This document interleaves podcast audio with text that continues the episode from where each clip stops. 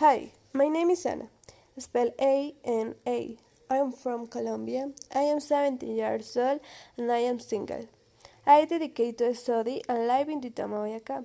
My family consists of my dad, my mom, one brother, one sister, and two dogs.